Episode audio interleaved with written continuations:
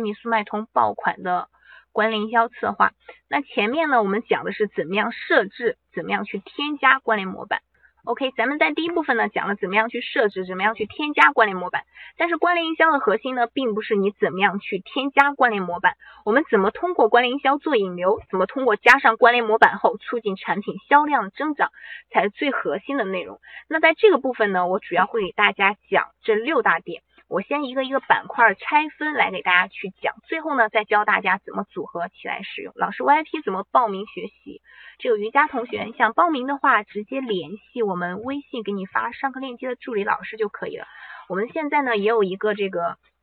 活动，全年的最低价双十一的活动，十一元呢可以抢购上百元的一个大礼包。首先呢，你可以得到一个五百元的抵扣券，其次呢还会得到一个六大运营工具，包括你的大促规规划，你的大促的推进，店铺的规划等等等等，然后还会获得一个三个月的延长的有效期的学习。那之前了解过我们。VIP 课的同学应该会知道，我们之前这个 VIP 课程的内容有效期是一年，但是你现在报名的话，我们会给你延长三个月，也就是十五个月。我们先来看第一个部分，推荐新品。我们的关联模板中呢是可以推荐新品的，但这个新品呢是受欢迎的新品，并不是刚刚上架的产品。我们的产品在上架一段时间后，如果比较受欢迎，就可以选择把这样的产品去放到关联模板中去。因为受欢迎呢，我们才推荐它，才会收到一个比较好的效果。那左边这张图呢，给大家举的是一个做饰品的店铺，他们所做的一个关联模板。这里它上架的产品呢是腰链，在最上方呢，它有这个 New Arrivals 这个字样，告诉我们呢，这是他店铺里新上架的一些产品。我们在推荐新品的时候呢，也可以借助刚才我们所说的这样一个横幅的，嗯，这样的关联模板。我现在给大家展示出来这两个例子呢，就是我们刚刚在无线端所用的这种横幅的比较大、比较显眼的这样关联模板。这种关联模板它的好处呢，就是视觉效果会比较突出。大家可以看到这两张关联模板上，每个上面都有 new 这个单词，都有这个单词告诉你这是他店铺里新上的产品。但有的同学呢，他做这个产品，嗯，是比较杂的，然后想推荐的新品很多。比如说有的同学呢，他是做饰品的，店铺里的东西可能会杂一点，会有耳饰呀、手链呀、戒指呀、这个项链呀等等等等。那他如果一一的去推荐产品，把这些都放在这个。你的产品详情页上去进行展示，那所推荐的太多了，页面会太长，顾客也没有这个耐心往下看。这个时候最好的方法呢，我们就可以借助一张海报的形式，链接到整个产品类目页。那顾客点击进去之后呢，就会看到所有你想推荐的产品。好，我们来看一下这个产品类目页。现在我打开的是一家做饰品的这样一个店铺，大家可以看到，在左侧呢有它这个不同月份上新的，比如说我们现在点了这个十一月份上新的这样一个界面，这里出现的产品就和刚才不同了。假如说现在呢，咱想咱们想推荐店铺里十一月份的这样的产品。推荐你刚上新的这样一个产品，你就可以选择把这个页面的网址复制下来，按照我们第一步在第一个部分所讲的怎么样去制造关联模板这个步骤，把这个网址给粘贴上去。那你再去点击这个海报页的时候呢，顾客就会实现嗯这样一个跳转，就会跳转到你所推荐的这样一个十一月份上新的界面。他们点击过来之后呢，就能看到你十一月份上新的所有的产品。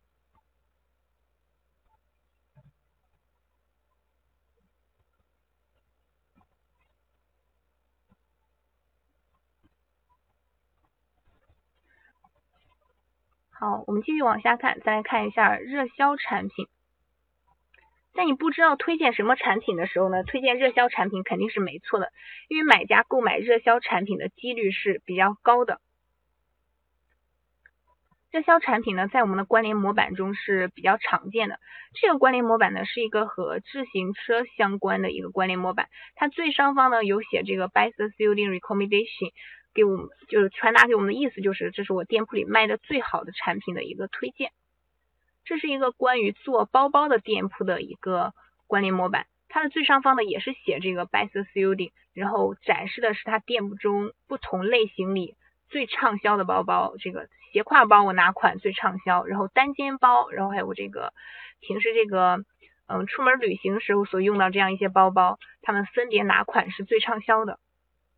这个是热销产品比较好理解。那接下来我们来看一下类似产品，类似产品这个地这个地方呢有两个例子需要大家去特别的注意一下。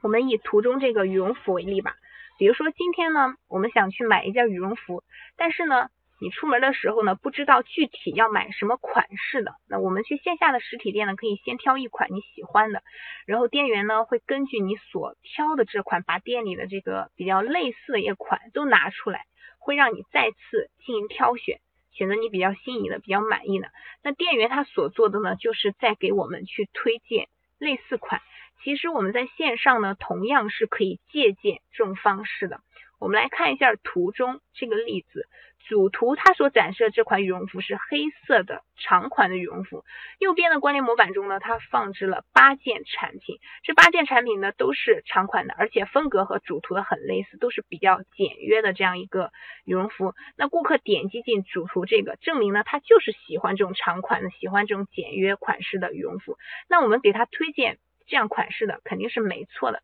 但是也有一个很明显不同的地方。这个字体不是太清楚，它是白色的。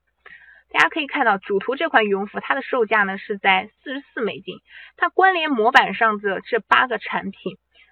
基本上售价都是在八十美金左右，最低的是七十九点八，然后最高的是这个八十九点几的，基本上都是在这个八十九十美金。价格呢，比主图的这款基本上。翻了一番，这个卖家呢，他所做的就是在推荐风格类似的。利润类产品，但这是他所他所做关联模板的一个目的。